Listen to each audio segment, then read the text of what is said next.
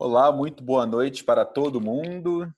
Sejam todos muito bem-vindos ao nosso tradicional webinar de quinta-feira, né, onde a gente reúne aqui gestores de escolas aí de todo o Brasil para discutir temas relevantes que dizem respeito à estrutura da escola, as novas possibilidades que as escolas têm de mostrarem seu valor, enfim, através de um diálogo que começa através de provocações que são trazidas por mim e pelo Pablo, principalmente, e continuam com a participação de todos os gestores através do chat. Então, muito boa noite. A gente, como sempre, dá um tempinho aí de cinco minutinhos para esperar que todo mundo chegue. E é 18h35, pontualmente, a gente começa as provocações. Meu amigo Pablo já está por aí, né, meu querido? Boa noite, meu amigo. Tudo bem? Boa noite.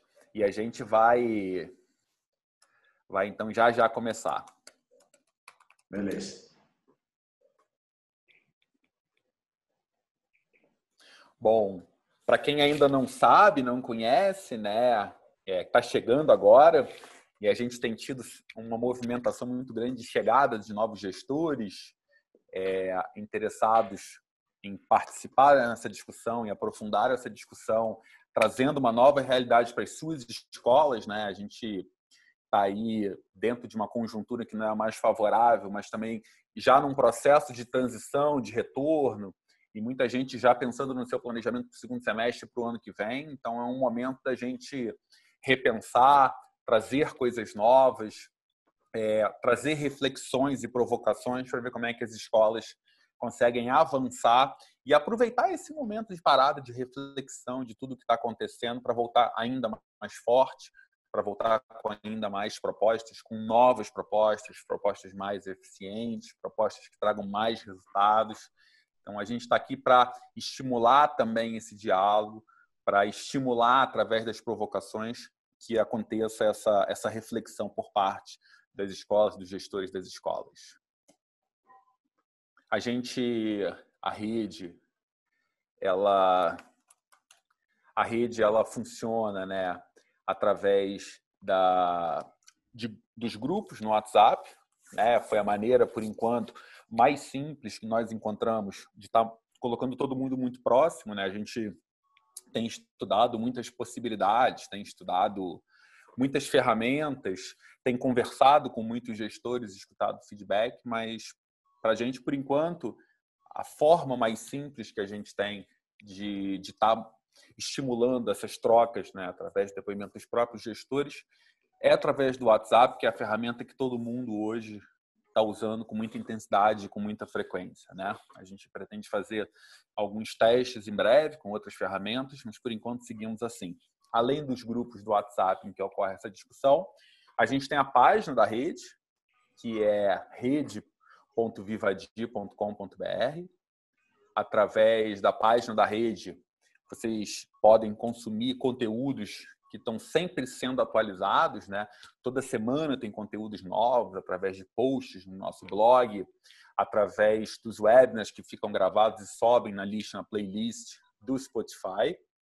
É, então a gente tem tem aí toda todo um arquétipo, digamos assim, de conteúdos que a gente está disponibilizando no site rede.vivadia.com.br e também através do através do da newsletter que a gente manda semanalmente, através das provocações que a gente tem trazido nos grupos da rede também, tá bom? Bom, essa musiquinha aí ao fundo, ela já traz aí, já é para preparar, trazer aí para o clima. A gente está testando aí, trazer algumas coisas novas. No final, vamos colocar novamente um, a música que a gente escolheu, que é uma música a gente quer lançar aqui, com, que entende que tem identidade com esse grupo. Bom, vamos deixar a musiquinha para o final, para o encerramento. Vamos começar. Obrigado aí mais uma vez pela presença de todo mundo, todo mundo aí que está participando. Ana Cláudia, boa noite. Bárbara, Joelma. Legal, Joel, mais um momento aí de reaprender e caminhar, a caminhar. Joelma, obrigado sempre pela sua participação, pelas suas contribuições, pelas suas anotações, sempre ótimos. Joélia, boa noite. Vamos fazer então desse momento, Lu, bom ver você aqui novamente. Vamos fazer então literalmente desse momento um momento de aprendizado, né? E o tema de hoje é a gente quer discutir um pouquinho qual é o papel, a gente quer trazer algumas reflexões sobre o papel do recreio, né? Então, a gente ao longo do dia até conversou muito sobre isso, né? O tema hoje é o lugar do recreio nas escolas e a gente vem trabalhando já há alguns meses em cima da discussão de explorar novos territórios numa perspectiva formativa, né? A gente tradicionalmente dentro da escola quase que exclusivamente utiliza o espaço da sala de aula e começou a trazer uma discussão de que a escola tem outros espaços que podem, devem e provavelmente trarão mais resultados se trabalhados numa perspectiva formativa também. Então hoje a discussão é em torno desse espaço do recreio, né, espaço tão precioso, né, espaço com tanta, tantas características importantes para a gente explorar. E Pablo, meu amigo, boa noite. Para quem não conhece, Paulo Doberti, CEO do Vivadir, é, longa trajetória aí na educação, sócio de escolas aqui em São Paulo, enfim, de vez em quando, de alguns em alguns webinars, eu reapresento para o pessoal que está entrando, tem semanalmente, aí a gente tem tido dezenas de novas entradas, então é sempre bom te apresentar, né, meu amigo?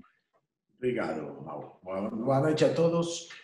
É, desculpas pela ausência do, da quinta-feira passada, né? mas teve uma situação que eu não consegui resolver, por isso, mas fui bem substituído por meus amigos. Obrigado também, Mal, Francisco e Pedro, por ter resolvido bem esse webinar sobre escola híbrida. Né?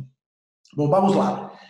É, o recreio é um, é um tema que para nós é muito caro, muito lindo, porque uma das primeiras é, visualizações que a gente teve quando começamos a trabalhar os novos programas do Vivaji.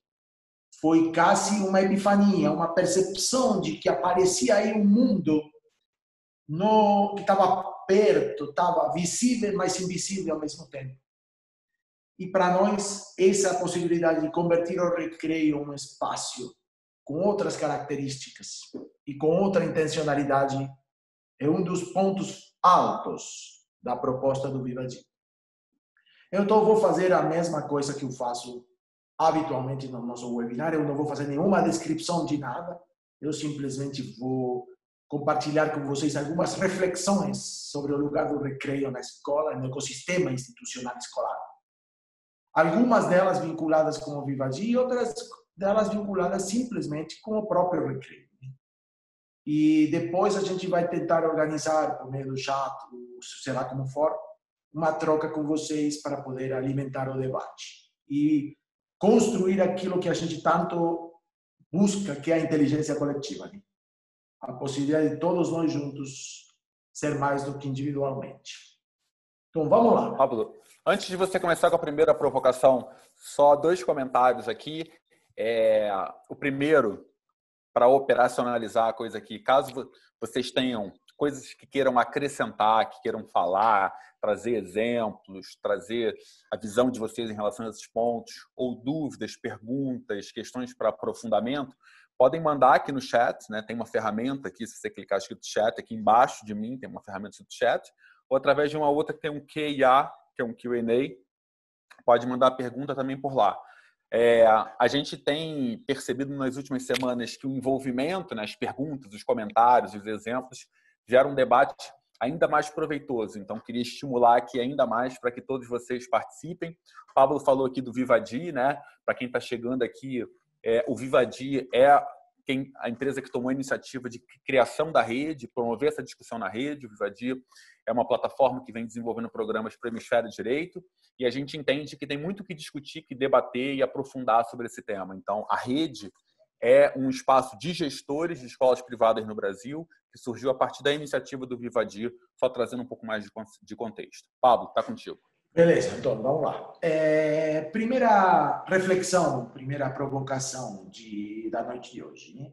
É, a gente quer enxergar a escola como algo mais, ou melhor falado, bastante mais do que simplesmente o que acontece dentro das salas de aula, nas aulas dela. A gente já, eu já falei disso várias vezes, a gente tem a percepção de que a escola foi se reduzindo ao que acontece dentro de sala de aula e foi perdendo a possibilidade de se comportar como uma instituição mais abrangente e que com, com mais com um escopo mais amplo consiga desenvolver outras questões ligadas à formação integral da criança, das crianças. Então, o primeiro exercício que a gente fez é, bom, além da sala de aula, do que acontece naquele espaço muito estabelecido, que outros espaços? E quando falamos espaços, a gente escolheu a palavra território. Que outros territórios? Que uma combinação de espaço físico e tempo. Tem a escola, onde a gente poderia fazer outro tipo de trabalho formativo, para não falar especificamente do didático. E uma das descobertas que a gente fez é que provavelmente a criança passa mais ou menos um terço do tempo que está na escola em recreio. E os dois terços que está na escola passa em sala de aula. E esse um terço, que é muito tempo, não está não tá desenhado pela instituição, escola, como um espaço formativo. Então a gente, o primeiro que diz, vamos a fazer uma escola melhor a partir de ter uma intencionalidade formativa e um desenho formativo para esse espaço tão presente e tão importante na escola que são os recreios. E por outro lado, como a gente está buscando é, intensamente territórios, ou seja, espaços e tempos para trabalhar o que a gente chamou do hemisfério direito da escola, pareceria que se a gente conseguir conectar esse espaço, território recreio, com o desenvolvimento do hemisfério direito, a gente ganha por, por, pelos dois lados. Ganha pela possibilidade de desenvolver aquele objetivo do hemisfério direito e ganha por ativar na escola um espaço que hoje está meio sobrando, meio morto, se, se encarga de intencionalidade formativa, que é o que caracteriza uma escola. Né? Então, essa é a primeira provocação que eu tenho para hoje. Vamos para a segunda. É, a gente, a, a, o discurso pedagógico, diz muitas vezes, e é muito é, razoável que diga, porque eu acredito que é verdade, que a gente pre pretende ter ou encontrar espaços ou momentos onde os alunos consigam se desempenhar, atuar, viver, é, se desenvolver. Não necessariamente em situações completamente reguladas e formalizadas como responder uma prova, sino situações abertas, espontâneas, amplas, sofisticadas, complexas, eh, não fechadas. Então, momentos de desempenho a gente anseia. A segunda colocação então, que eu faço é que o recreio é um amplo espaço onde os alunos se desempenham. Não se desempenham no cognitivo, se desempenham no não cognitivo. Mas há um desempenho claro, onde os alunos estão fazendo coisas. Então, a gente tem muitos ambientes de ensino na escola e poucos ambientes de desempenho na escola. Então, a gente busca fazer um balanço. Então, então o recreio não como espaço mais de ensino, sino como um espaço, um espaço pleno de desempenho. Ou seja, não temos que esperar que a vida chegue, provavelmente a vida às vezes chega com a vida adulta, sino que há vida dentro da escola, entendendo por vida um espaço que circula livremente, com um fluir diferente. E ali, nesse momento, a gente pode observar desempenho, qualificar desempenho, classificar desempenho. Ou seja, temos momentos experienciais, situacionais, como fala Perrenot, que a gente tem que aproveitar. Essa é a segunda razão pela qual a gente coloca os foco no recreio. Vamos para a terceira. A terceira, que eu já falei um pouquinho no início, é, chama, eu digo assim o título, a alta carga horária dos recreios. Vocês sabem quanto a gente briga pela carga horária. A carga horária de matemática, a carga horária de linguagem, a carga horária de inglês. Sempre a escola tem poucas horas disponíveis, então a carga horária é o pedido mais traumático para uma escola. Porque quando ela acrescenta a carga horária numa coisa, tem que tirar de outra. O recreio tinha uma alta carga horária na vida escolar. Se eu falei de um terço, põe um terço, duas horas por dia, no turno simples, estou falando. Essa é uma carga horária que quase nenhuma assinatura, nenhuma matéria tem. Ou seja, temos aí um momento disponível de alta carga horária disponível para trabalhar. Então, aí, se a gente identifica o recreio como uma oportunidade formativa, encontramos uma área e um momento de alta carga horária. Ótimo. Vamos ver que outros espaços a gente encontrou, além do recreio. Só para pôr em contexto o recreio. Né? Para nós, o recreio é uma grande oportunidade, porque oferece uma alta carga horária e está muito inserido dentro da vida institucional. A segunda grande oportunidade para nós está no que acontece fora da escola. Quem acompanha a Viva de é, inglês sabe quanto a gente está trabalhando em aproveitar, ativar, alinhar o que acontece em casa com o que acontece na escola para ganhar também carga horária em casa, a carga horária que falta na escola. Mas temos alguns outros, né? O contraturno, claramente, é outro espaço, que tem a fragilidade que um espaço não desenvolvido por todas as escolas, e no caso que é desenvolvido pela escola, não é desenvolvido para todos os alunos. Então, o contraturno tem essa fragilidade de não ser exaustivo, como é o recreio e o é a vida em casa complementar à escola. Também a gente fala muito do simbólico, né? do, da mensagem que a escola constrói para seus alunos e para a sua própria comunidade. Há também ali um território que pode ser aproveitado formativamente. Organizar toda essa comunicação simbólica da escola e, darle, e pôr para ela uma intencionalidade formativa, clara. E depois temos um espaço que a gente chama contaminação, que é um espaço mais sofisticado, que tem a ver com a possibilidade de fazer trabalhos por projeto. E no momento que a escola consiga dentro da sala de aula, fazer trabalho por projeto, aí combina os dois hemisférios e a gente consegue entrar com objetivos do hemisfério direito em um contexto ou em um território próprio do hemisfério esquerdo. Então, todos esses são os territórios que a gente está mapeando e dentro desses o recreio é de alta valoração e de alta carga horária, o que dá para ele, para nós, um valor estratégico fundamental. Legal. Boa, Pablo. É, vou te interromper rapidinho para trazer aqui alguns comentários. É, primeiro, estimular, né? Temos um, um, bom público aqui ouvinte hoje de várias regiões do Brasil, a participação de todo mundo aqui pelo chat. É, seria legal escutar de vocês também como é que vocês estão têm utilizado, né?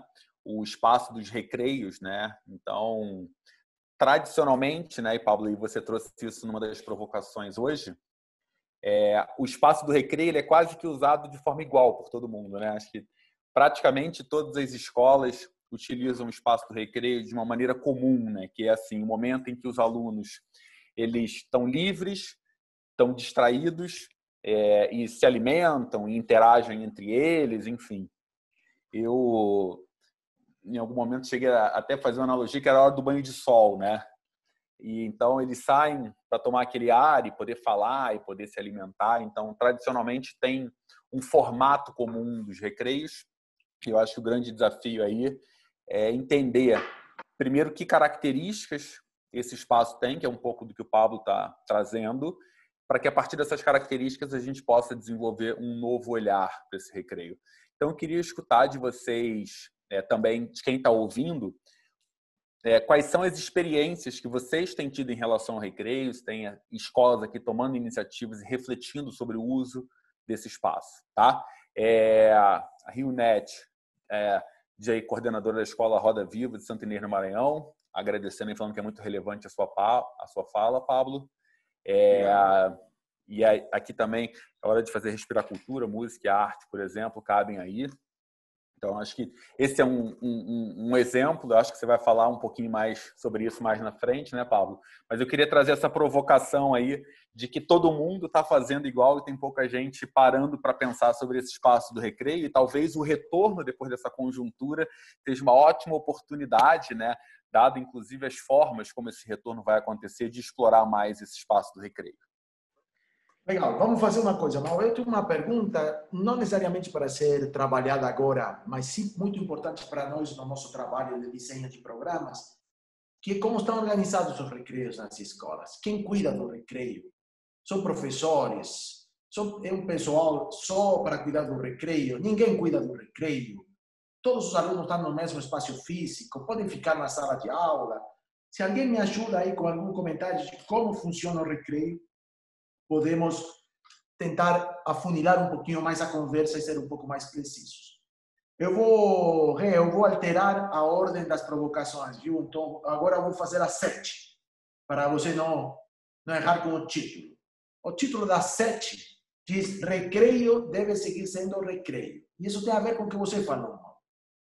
Que a gente esteja focando o recreio e tentando convertir ele numa oportunidade formativa, não quer dizer de jeito nenhum que o recreio, como experiência vivida pelos alunos, tem que deixar de ser um momento de descanso. É óbvio.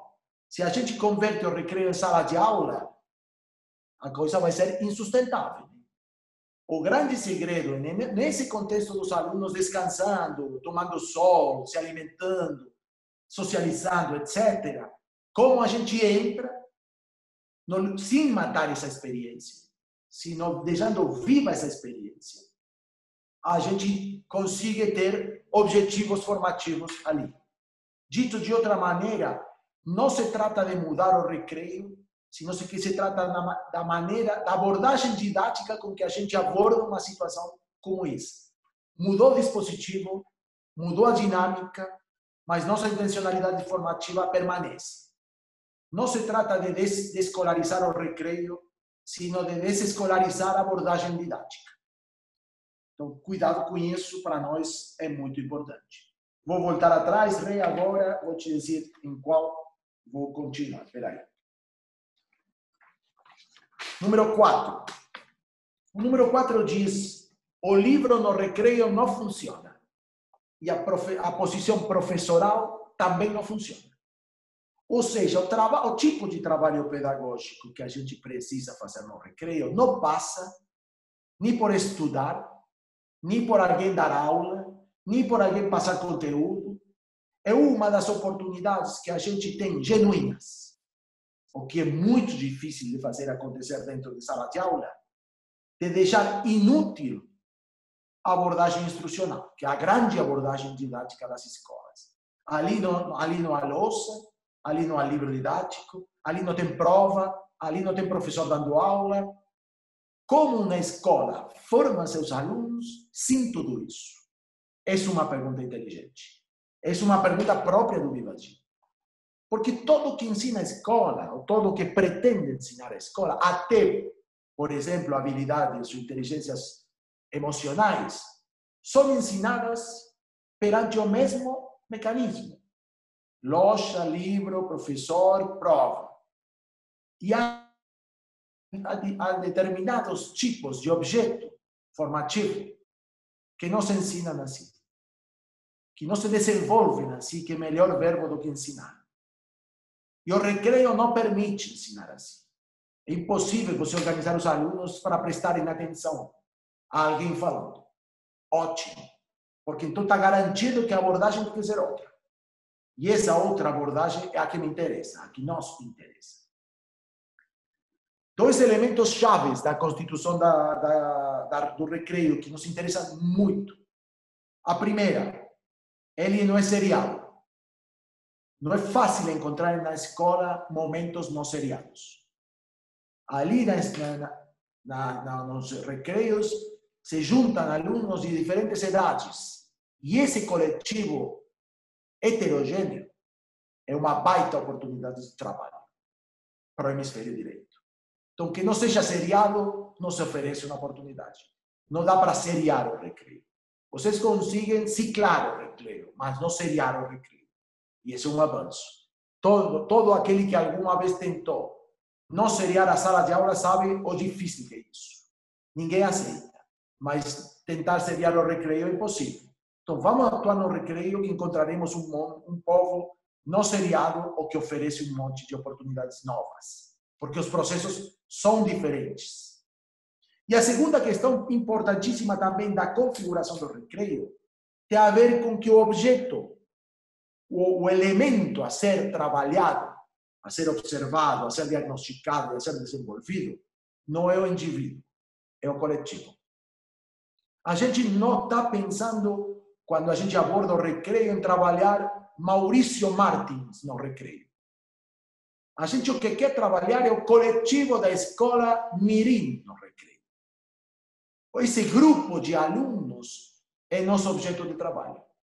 Então, para nós, o negócio é a turma é o objeto principal, o aluno é a consequência dela. Então, isso é muito difícil. Em sala de aula, o objeto principal é sempre o aluno. E o coletivo uma consequência pouco relevante. Aqui o contrário. É o coletivo que vamos trabalhar, é o coletivo que vamos avaliar, é o coletivo que vamos estimular, e o aluno é uma consequência contaminada pelas características desse coletivo. Está ótimo. Por isso que queremos trabalhar o recreio como recreio. Legal, Paulo. Vou, vou, vou. Essa é a hora de parar para trazer aqui algumas reflexões. É, a Elissandra né, diz aqui que o recreio é uma parte do cotidiano escolar que não se planeja na escola, né? E eu fiquei me fazendo também essa pergunta, por que, que não se planeja? é, complementou dizendo que devemos pensar em estratégias para se aproveitar mais o recreio. E aí a Lu, né, que sempre trazendo aí ótimas contribuições aí acompanhando a gente, de, já tivemos várias ações para ver qual o engajamento. As mais relevantes: A. Apresentação artística, música e dança. B. Boca della, della, verità, discussões sobre um tema. Gostei do termo, Lu. E C Lousa para quem para que escrevam recados sobre preciso aprender, posso ensinar. Deixa eu falar um pouquinho, Lu. É, eu particular eu, eu ah, particularmente, só complementando aqui, lembrei que uma das coisas que mais funcionou nos lugares onde eu trabalhei no Recreio era quando chegava perto da festa junina e tinha uma coisa chamada Correio do Amor. O Correio do Amor é o maior sucesso de explorar o espaço do Recreio. E a Joélia trouxe aqui também, Pablo, é, o recreio só será mudado quando a escola entender que é um momento de aprendizado e incluir em seu currículo como carga horária. Isso acontece apenas na educação infantil. Nos outros segmentos é deixado de lado. Momento apenas para distração dos alunos. É uma opinião aí é, que vai mais ou menos com o que a gente defende, né, Pablo? Mas vou deixar Vamos você lá, falar. Deixa, deixa, deixa falar um pouquinho sobre isso, porque as três contribuições são muito boas é, e me interessa muito e me dá pé para a gente detalhar um pouco mais a discussão. Primeira coisa, você perguntava, não sei por que não descobrimos o recreio. É, você sabe como funciona a inovação. Toda inovação, quando acontece, parecia óbvia. E quando não acontece, por que não existia Uber há 50 anos? Todos os elementos, há 20 anos. Os carros estavam aí, os motoristas estavam aí, o cara que queria viajar estava aí, o taxista que te xingava estava ali, e Uber não existia. Muito menos Airbnb. Porque alguém conseguiu ver isso de uma outra maneira. E com isso redefine a questão. Então, para nós, o que a gente conseguiu é ver um elemento cotidiano de todos nós com um olhar diferente. O que, em termos de inovação, chama iluminação. A gente iluminou o recreio. Agora, veja bem. A Lu conta o que ela tentou fazer. E Lu, com a confiança que nos dá já ter falado mais pessoalmente, etc, etc, vou te dizer, os três intentos que você fez são exageradamente escolarizantes para mim. E quando você tenta introduzir um elemento escolarizante no único momento não escolarizado da escola, você mata a escola, é o recreio. Uma loja uma louça é a pior coisa que um aluno quer ver no recreio. Ele está de saco cheio da louça. Ainda seja para falar de outra coisa. Ou alguém falando de algum tema. Temos que conseguir que o recreio seja útil sem perder sua dinâmica. Ela é caótica, anômala, descentralizada, livre, espontânea, etc. E nesse, nessa dinâmica, com essa lógica, você tem que conseguir ter objetivos formativos. Não dá tempo hoje para eu explicar como a gente vai fazer isso, mas a gente sabe como fazer isso. Mas não podemos tentar que o recreio se pareça com a sala de aula, que eu chamo isso escolarizar o recreio, porque vamos acabar com os recreios. O que eu quero é simplesmente dar ao recreio um olhar que me permita desenvolver objetivos formativos institucionalmente relevantes. Mas a nossa abordagem tem que ser completamente diferente e completamente adaptada à dinâmica que o próprio recreio tem, que cumpre uma função. O aluno tem que descansar, o aluno tem que socializar, o aluno tem que se alimentar. E aí isso não pode ser quebrado. Só que a partir disso a gente tem uma oportunidade. Como a gente faz para, enquanto o aluno vive essa experiência, a gente atua. Vou tentar contar algum exemplo disso. Posso avançar mais um pouquinho? Vai lá, vai nessa, depois eu trago outros comentários que surgiram aqui. Beleza. São parênteses aqui, mas que eu não quero esquecer, porque a gente já se encontrou com o problema e quero compartilhar com vocês o problema que a gente se encontrou. Que o título é, de novo, o celular. O celular é um grande mata-recreio. Né? Mata-recreio. Porque o aluno, eu disse aqui, não se trata de o celular no recreio, se trata de que o recreio está no celular. Ou seja, ele acaba vivendo a experiência do recreio dentro do celular dele. Então, ele fisicamente está isolado e dentro do celular está conectado. Mas essa experiência de conexão dele por meio do seu celular é invisível para a gente. Então, o celular é um perigo no recreio. Eu vou dizer uma coisa ainda mais provocativa. Eu preferiria aceitar o celular na sala de aula e proibir o celular no recreio que o contrário. Porque o recreio mata a experiência da dinâmica social viva. O celular na aula, se a gente sabe gerir isso, pode ser uma ferramenta de valor. Então, me preocupa, nos preocupa os típicos alunos isolados no celular durante o recreio. Porque esse cara não está vivendo a experiência que eu quero que ele viva para eu poder trabalhar com ele. Ele está socializando de uma maneira que não me permite entrar.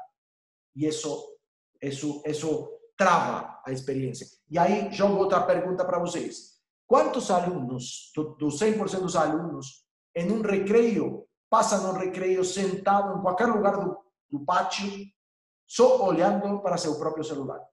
É 10%, 50%, 80%? Como que está isso na sua, na sua escola? Beleza, mais uma e te dou a palavra, Mauro, pode ser? Legal. Lembrando aí, estimulando o pessoal a ajudar com essas respostas, né? Então, quem está assistindo a gente, a gente tem um público grande aqui de pessoas hoje acompanhando, bonito ver é, essa discussão acontecendo, mas a gente queria ouvir mais de vocês também, essas perguntas que o Pablo tem trazido aí. Né? A primeira foi em relação a quem é que toma conta, né? quem é que acompanha os recreios nas escolas de vocês, se tem alguém fazendo isso na hora do recreio, e agora essa segunda. Beleza. A gente, no, no, na nossa linguagem, a gente o que está trabalhando e desenhando agora são intervenções no recreio. Qual é a tese? A tese é que o recreio é um ecossistema complexo para caramba, com muitos elementos, que às vezes conseguem equilíbrio, às vezes estão completamente caóticos. E esses caos têm diferentes manifestações. Mas como, como ecossistema, se você consegue modificar uma peça do ecossistema, você pode incidir no ecossistema como um todo. É como se você, num ecossistema de animais em uma, em, em floresta, introduz um depredador ou tira um depredador. Muda o ecossistema. Muda a maneira que os animais se movem, muda a maneira deles dormirem, muda a maneira deles socializarem, muda a maneira deles alimentarem, por conta da presença ou ausência de um novo depredador. No recreio, é, a gente já tem alguns elementos com esse peso. São elementos que determinam o comportamento de outros. E esse elemento, se você incide nesse elemento e altera esse elemento, o ecossistema se ajusta. Para bem ou para mal, se desajusta. Então a gente está mapeando e testando intervenções que movam o ecossistema em favor dos objetivos formativos que a gente persegue. Então, quando a gente consiga isso, a escola vai poder escolher qual dessas intervenções tem mais a ver com sua cara, em função do diagnóstico que a gente fez sobre esse coletivo. Então, movendo alguns elementos do ecossistema, a gente vai tentar, vou usar uma palavra que talvez não seja correta, curar esse ecossistema e melhorá-lo como coletivo. Essa é a lógica fundamental de intervenções dentro do ecossistema. É, ou, ou, não, quero, você queria falar, mas, perdão. Não, tem alguns, alguns comentários aqui. É, você quer que eu traga agora ou você quer continuar com as provocações e trago daqui Posso colocar mais uma e depois a gente faz uma paradinha.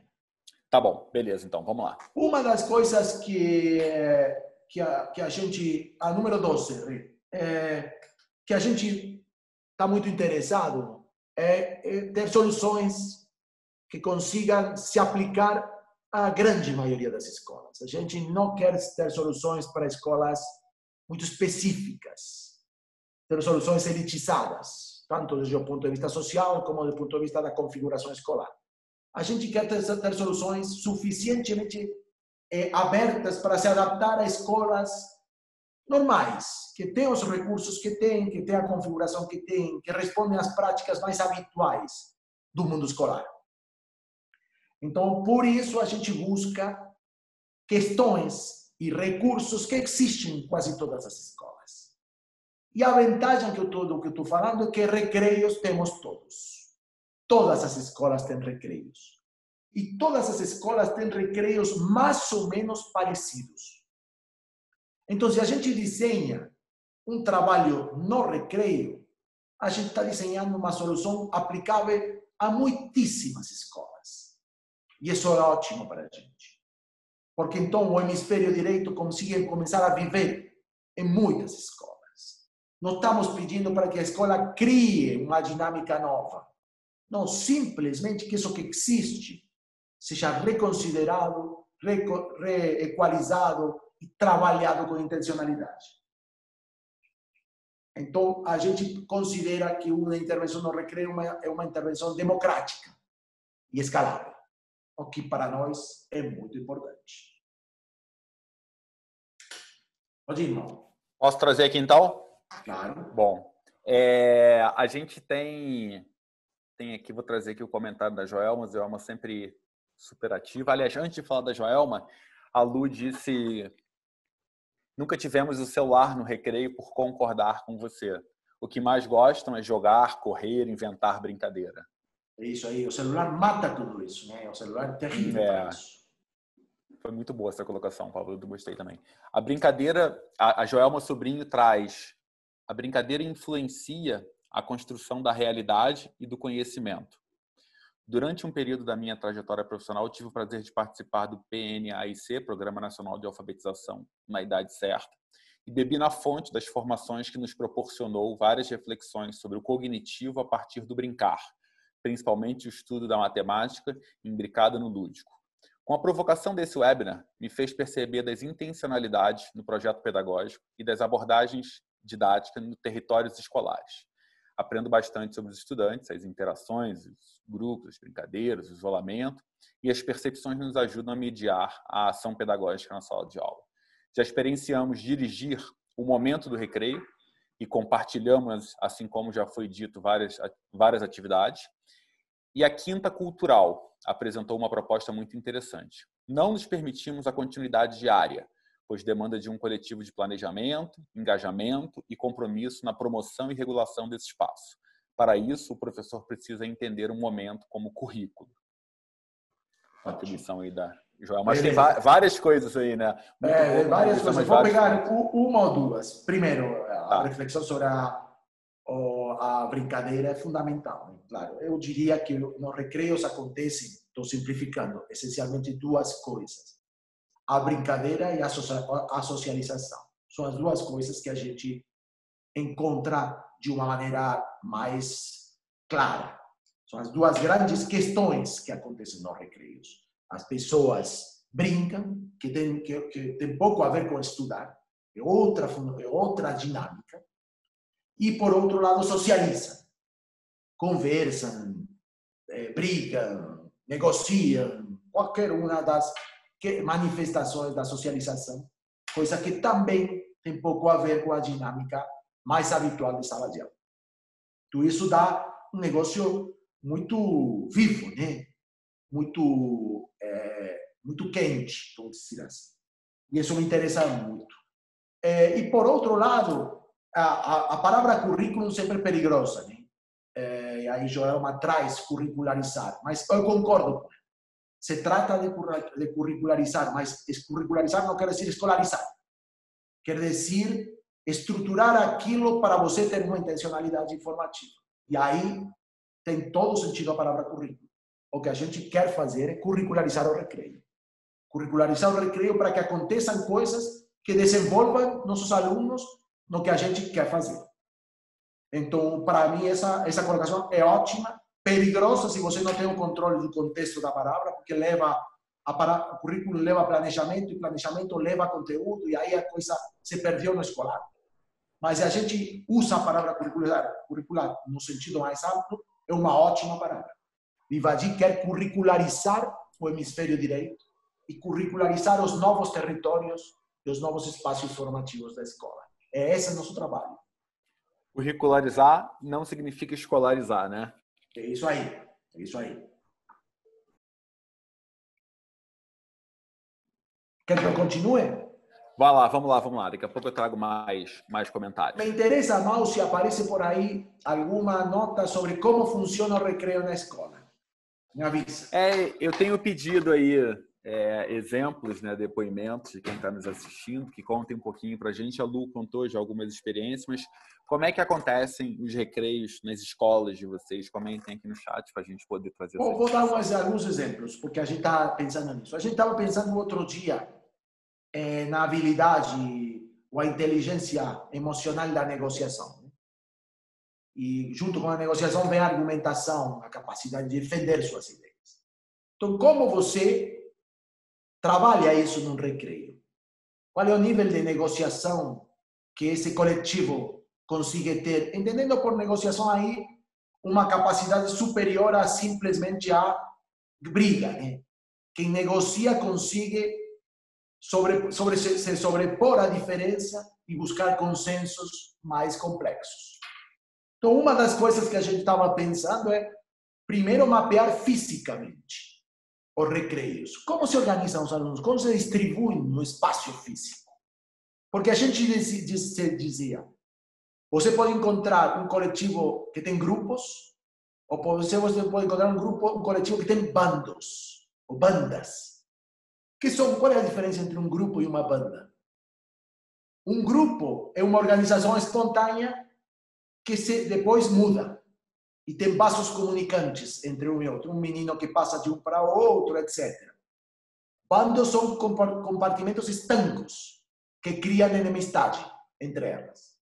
Quando você observa um coletivo de bandos, e não é difícil diagnosticar bandos em um recreio, você está numa situação de falta de negociação e provavelmente de falta de argumentação.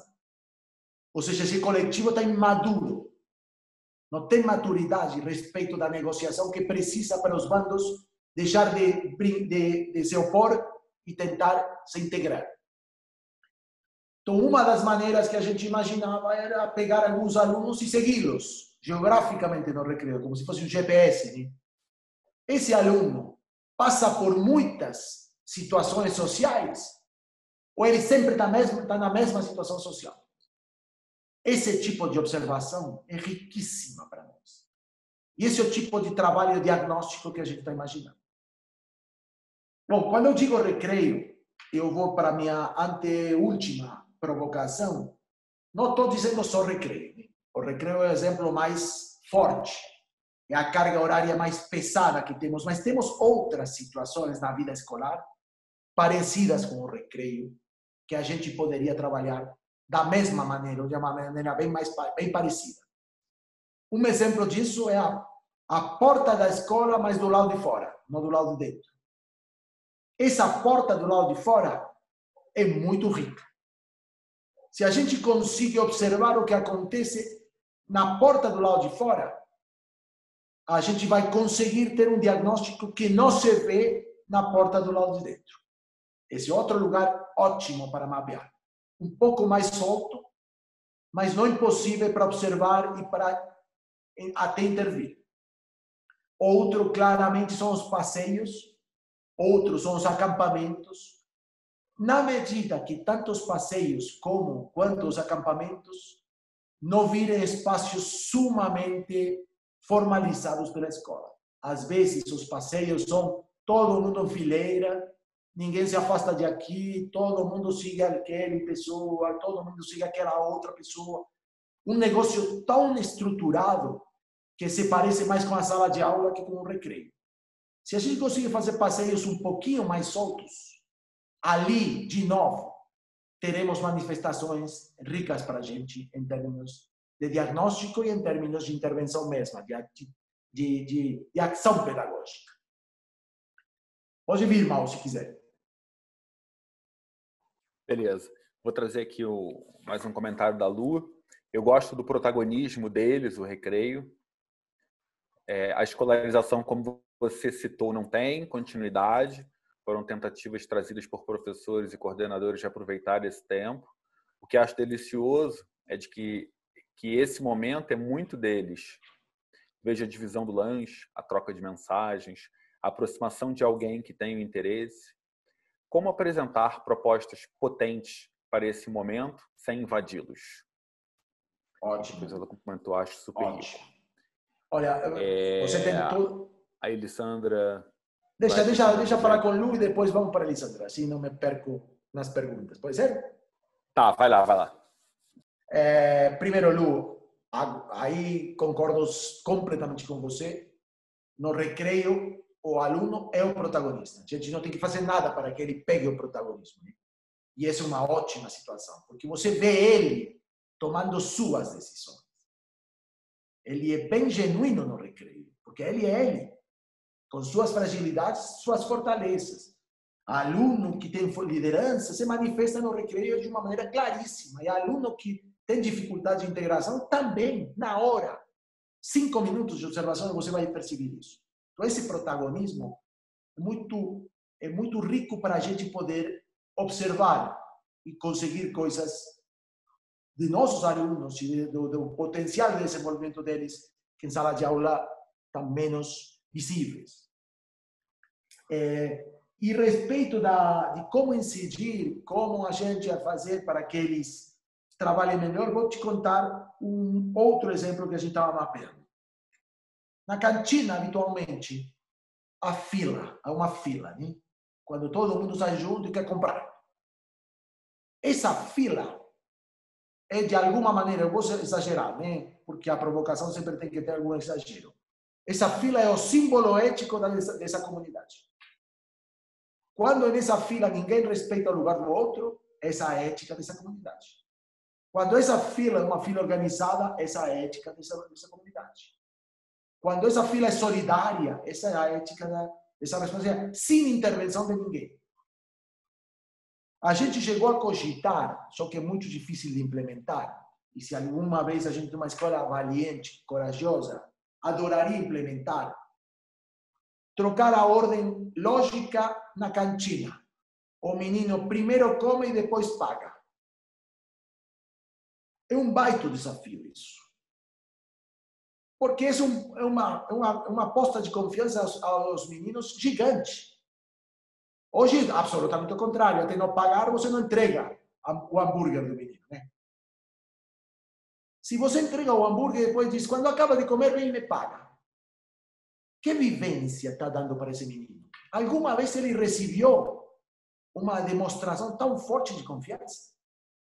E se você conseguir observar esse comportamento, não será uma experiência absolutamente ímpar numa escola?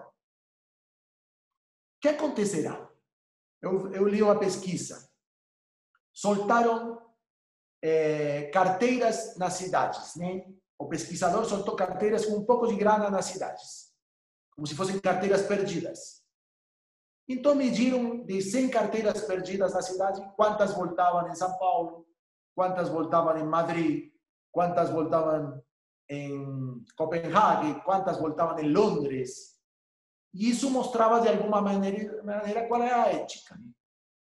E, claro, tinha cidades que voltavam duas carteiras de cada dez e tinha cidades que voltavam nove carteiras de cada dez. Espontaneamente. Quantas carteiras que a gente solte no recreio da tua escola voltarão? Ninguém sabe, gente. E um baita dado de tua comunidade. Se a gente solta cinco carteiras com um pouquinho de grana na, no recreio, voltam, os alunos metem no bolso e vão embora. Ali está a ética, a ética comunitária. Esses são tipos de intervenções que a gente pode fazer para aprender, para crescer, para amadurecer, não para punir o aluno que meteu a carteira no bolso. Aqui a gente não vai saber quem foi. O que vai saber que não voltou nenhuma. E se não voltou nenhuma, temos que trabalhar com esse coletivo. Está faltando ética social. Porque se você colocou a carteira no bolso, alguém perdeu. E alguém se prejudicou. Mal, pode, pode continuar com a seguinte, que eu, eu, eu interrompi. Boa. Eu gosto dessa provocação. Essa é de roubar o livro de casa, são as minhas preferidas. é... Bom, a gente. É... A, não, a Elisandra tinha falado que é importante o que você falou em relação à dinâmica do recreio sempre será brincar e socializar, né? É, depois ela traz que é nessa hora que conhecemos muito dos nossos alunos. Eu acho que esse ponto do conhecemos muito dos nossos alunos tem a ver com esse exemplo que você acabou de dar sobre soltar as carteiras, né? E aí você consegue gerar um diagnóstico da escola, né? O quanto que os alunos da tua escola, né? A comunidade da tua escola é uma comunidade comprometida ou não com esse tipo de atitude, né? E a gente vem discutindo muito aqui, né, Pablo? O quão incrível é se você começa a gerar esses diagnósticos que acontecem em momentos de mais espontaneidade, em situações de espontaneidade também, o recreio é um ótimo exemplo disso, medir, né, se você deixa essa carteira, eh, carteira com dinheiro espalhada, e ver quantas somem ou quantas são devolvidas, e sem saber se foi fulano ou beltrano que fez isso, e depois faz com que os próprios alunos né, utilizem suas assembleias ou criem assembleias para discutir, olha o quanto que a gente está faz parte de uma comunidade que não está comprometida com essa ética e eles mesmos se comprometem com isso. Depois você faz o mesmo experimento e pode divulgar, né, compartilhar com a sua comunidade, com os pais, com os próprios alunos, o quanto que a partir de uma percepção inicial, os próprios alunos ativamente podem discutir, podem abordar essa situação e tornar os resultados ainda melhores e o impacto que tem divulgar esses resultados. Né? Eu apostaria que vale muito mais do que nota do Enem atualmente. Essa é exatamente mal a mecânica que a gente está desenhando do, do, programa, sobretudo do programa socioemocionais, né? que é um dos programas que tem como âncora o recreio. O outro programa que tem como âncora, âncora o recreio é saúde alimentar. Então, a gente está pensando nessa dinâmica. Você observa o recreio como um baita campo diagnóstico, como um baita campo diagnóstico, onde a gente prepara guias de observação, evidências, etc. E essa pessoa que cuida do recreio, que eu quero saber quem é que é, carrega na nossa plataforma o que ela vai observando, e a partir desse diagnóstico que vem de tantos dados processados pela nossa plataforma, a gente planeja as intervenções. E a partir das intervenções, vai em um ida e volta diagnóstico e intervenção, ajustando e amadurecendo a comunidade. Sem ter, olha bem, sem ter incomodado nem invadido um minuto de sala de aula e tendo ativado a instituição escola como um todo. A escola é mais do que a sala de aula e ficou claro com tudo que a gente conseguiu falar se o recreio for o que a gente está imaginando que pode ser. Quando a instituição cresce, quando a instituição se fortalece perante si mesma, perante seus alunos e perante suas comunidades. E o recreio é um exemplo. A gente pode depois usar outros exemplos de outros territórios a serem ativados. Bom, sinto te dizer que você vai ter que caminhar aí para as suas provocações e considerações finais, que a gente está chegando ao fim. Eu estava é... vendo o horário, sim. Ainda tem? Deixa ver se eu que eu comecei a pular, deixa ver se eu pulei alguma relevante para mim. É, se não, acho que podemos fechar. Legal. É, enquanto isso, é, vou trazer aí o, mais um, um comentário da Lu, né? Adoro Assembleia, fazemos a todo momento. Lu, a gente está reinventando a Assembleia, tentando tirar um pouco o, e propondo, inclusive, essa discussão, né?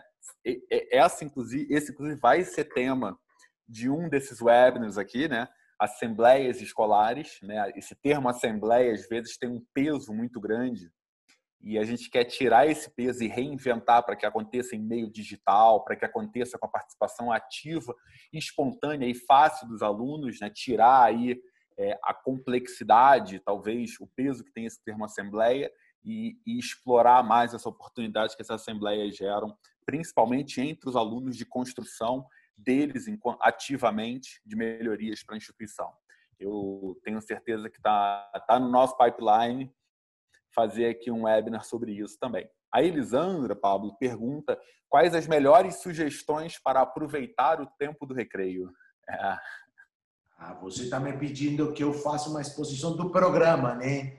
É, eu vou responder assim, Elisandra, para não deixar de responder. Primeiro, é, o que a gente pretende nos programas, inicialmente, o primeiro movimento do programa é nos organizar para poder aprender a observar sistematicamente os recreios. A pessoa que você tem hoje cuidando do recreio, além de cuidar, vai ter que fazer uma coisa muito mais relevante para nós, que é observar. E a gente vai guiar ele como, como, para como observar e o que observar. Porque a gente tem que levantar dados do recreio. A gente fez um cálculo, olha bem. É, a gente calcula que se a gente observa com as pessoas que vocês têm cuidando do recreio hoje, 30 dias, os recreios de vocês, a gente levanta entre 500 e 1000 evidências do que acontece no recreio de cada um de vocês. E isso organizado a partir de 10 focos ou eixos de observação que tem a ver com habilidades emocionais, socioemocionais fundamentais. Você se imagina o que quer dizer um painel no teu escritório que processou mil dados, mil evidências recolhidas na tua escola, no teu recreio, com teus alunos, sobre comportamentos socioemocionais? Se a gente consegue isso e organiza isso, que não é difícil, não a gente tem um ponto de partida brilhante do ponto de vista científico. Brilhante. E uma vez que você tem isso, o segundo movimento tem a ver com as intervenções que eu falei. Coloca um elemento no ecossistema, retira um elemento do ecossistema, cria uma situação que incide no ecossistema, faz intervenções que alterem o ecossistema para amadurecê-lo, para por consciência nele do que está acontecendo. E volta a medir, volta a observar. Essa lógica, essa roda permanente de observação, intervenção, observação, intervenção, é no ano. A gente calcula que em um ano vai deixar as escolas de vocês, no que for necessário melhorar, 50% acima de onde está hoje. Agressividade, negociação, empatia, tolerância à diversidade, qualquer uma dessas, porque a gente não sabe nem como está hoje. Vocês só, simplesmente sabem quando há um escândalo. Né? Os escândalos sempre chegam. Um menino bateu e quebrou e abriu a cabeça, saiu sangue de outro, parece que há violência. Mas vocês não sabem quantas, quantos momentos os meninos batem outros meninos suavemente, discretamente.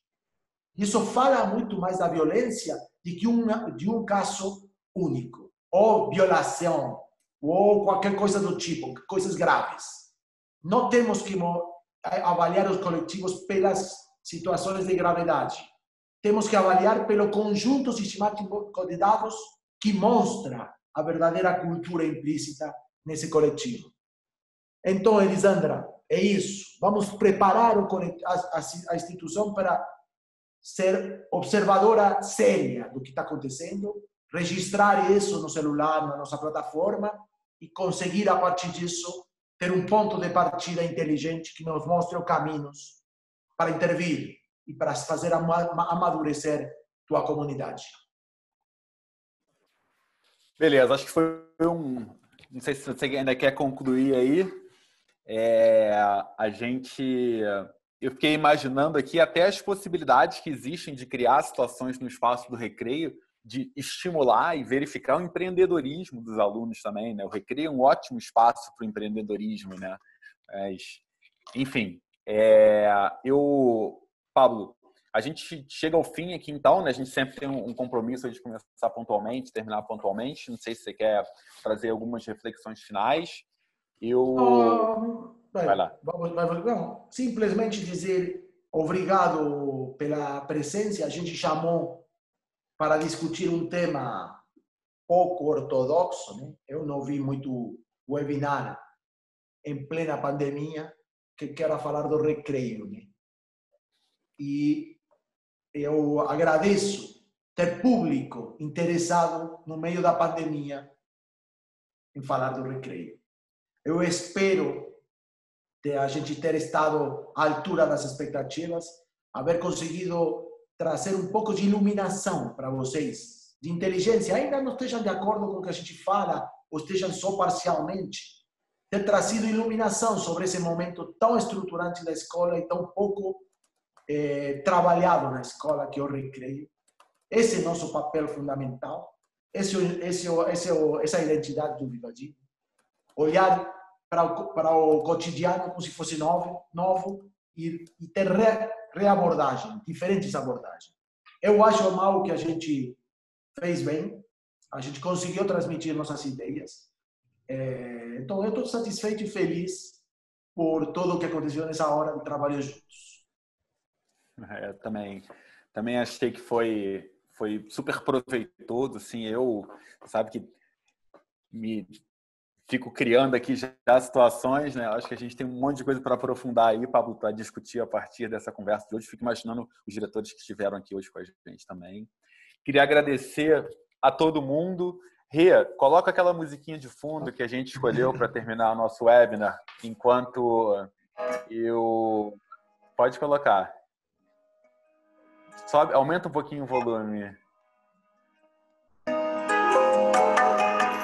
Ria, diminui um pouquinho, diminui um pouquinho. Quando eu parar de falar, você aumenta de novo, tá? Bom, Obrigado, obrigado, Diminui um pouquinho aí.